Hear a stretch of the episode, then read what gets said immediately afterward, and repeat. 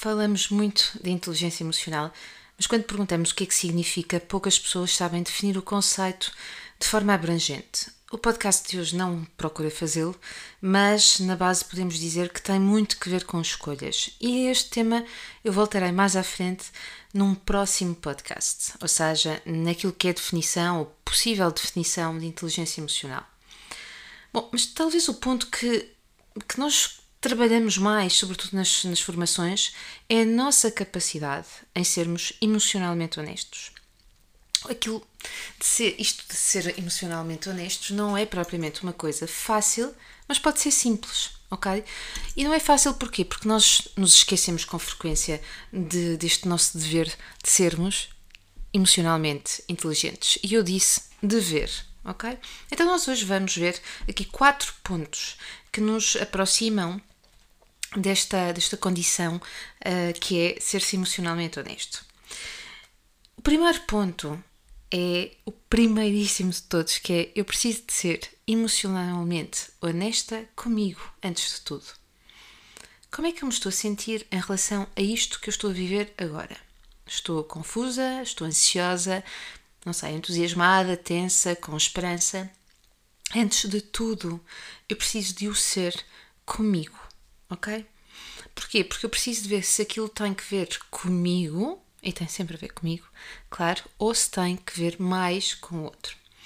Para o ser, e este é o segundo ponto, para eu ser emocionalmente honesta comigo, eu preciso ter palavras e saber realmente o que é que cada uma delas quer dizer. Estar ansioso é diferente de estar confuso, e confuso é diferente de estar tenso.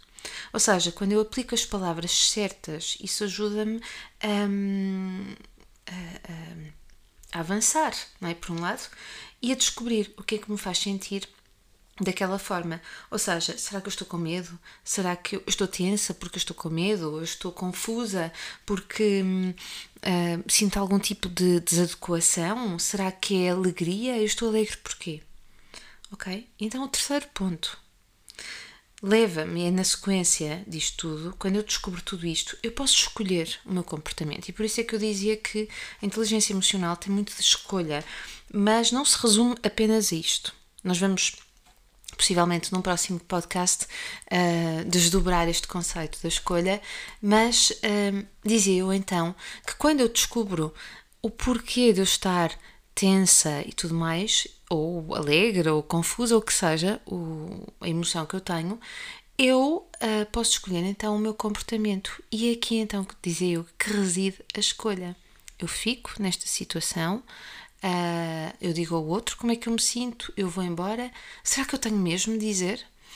Aliás, esta é uma questão que surge muitas vezes. Devo ou não devo dizer? Eu não sei a resposta e normalmente aquilo que eu costumo fazer é convidar o outro a responder algumas questões uh, para perceber qual é uh, a real necessidade que ele tem de partilhar ou não partilhar aquela questão com o outro. Este é um, este é um processo que nós estamos a fundo na certificação em inteligência emocional e social, cujas inscrições, by the way, aproveito para dizer isto, já estão abertas para as turmas do último semestre deste ano, estão com valores e condições especiais até o final deste mês e aproveito para dizer também que é uma certificação que é acreditada pela Ordem dos Psicólogos Portugueses. Bom, mas dizia eu então, será que eu vou partilhar com o outro ou não? Então vamos imaginar que o outro tem uma opinião diferente da minha, numa história qualquer. Será que eu lhe devo dizer? Bom, eu posso não lhe dizer porque eu não sei se. Eu acho que ele não vai gostar de ouvir a minha opinião, que é contrária à dele. A primeira pergunta que eu tenho para te colocar é: quem é que disse que ele não vai gostar? Ok? E em segundo lugar é: porquê que não, tu não partilharias isso com outra pessoa? Podes-me dizer, bom, a pessoa não é assim tão importante para mim, uh, ou aprendi que há determinado tipo de questões ou determinado tipo de pessoas com quem não me apetece estar a partilhar as minhas, as minhas opiniões, porque hum, já sei onde é que aquilo vai dar e, portanto, hoje não me apetece gastar a minha energia uh, e dar-me esse desgaste. Tudo é válido. Vamos então aqui ao quarto ponto que é, e na circunstância de tu decidires partilhar, Ok? Então o que é que acontece?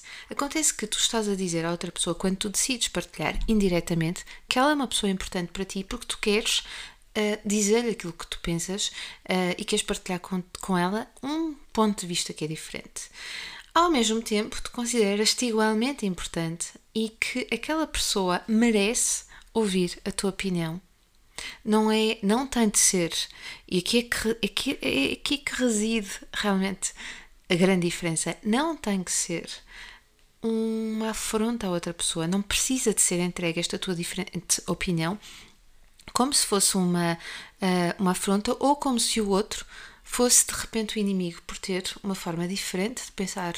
Uh, é, tem apenas uma forma diferente, é isso mesmo, de pensar a questão ou de ver as questões.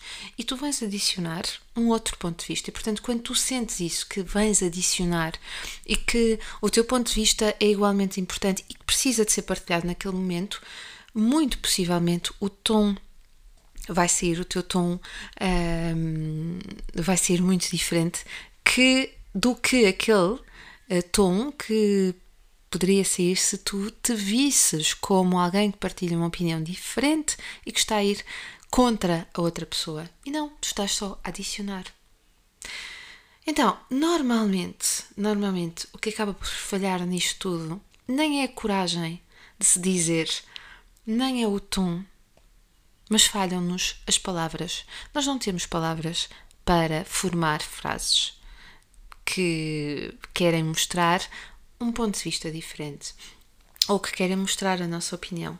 Então, é mesmo aqui, eu não sei dizer isto de uma forma que seja amistosa, eu não sei dizer isto de uma forma que seja assertiva, eu não sei dizer isto de uma forma em que eu me afirme perante o outro. E é aqui que reside de facto a nossa maior dificuldade. Então, o meu grande. Um, a minha grande sugestão é que a partir daqui e depois de escutares este podcast, treines mentalmente na tua cabeça quais são aquelas palavras mais adequadas, quais são as frases que te vão aproximar mais do outro, mas te, também te vão permitir afirmar, ok? E, que treines isso na tua cabeça e que peças ajuda caso não o saibas fazer, porque tudo isto é treino. Gente gira, este foi o regresso do podcast depois de 15 dias de pausa. Já sabes, se gostaste, partilha, deixa os teus comentários. Nós vemo-nos na próxima semana e deixa-me te dizer também o seguinte: eu vou colocar aqui no link deste hum, podcast um, nos, aliás, no texto deste podcast, uh, que está acessível em algumas das plataformas, um link onde tu podes deixar os temas que gostarias de ver aqui abordados nestes podcasts, mas também podes te referir a pessoas um, interessantes com quem nós podemos trocar ideias e partilhar aqui mais conteúdo. Por isso, agora sim, gente gira, boa semana e nós vemos-nos na próxima segunda-feira.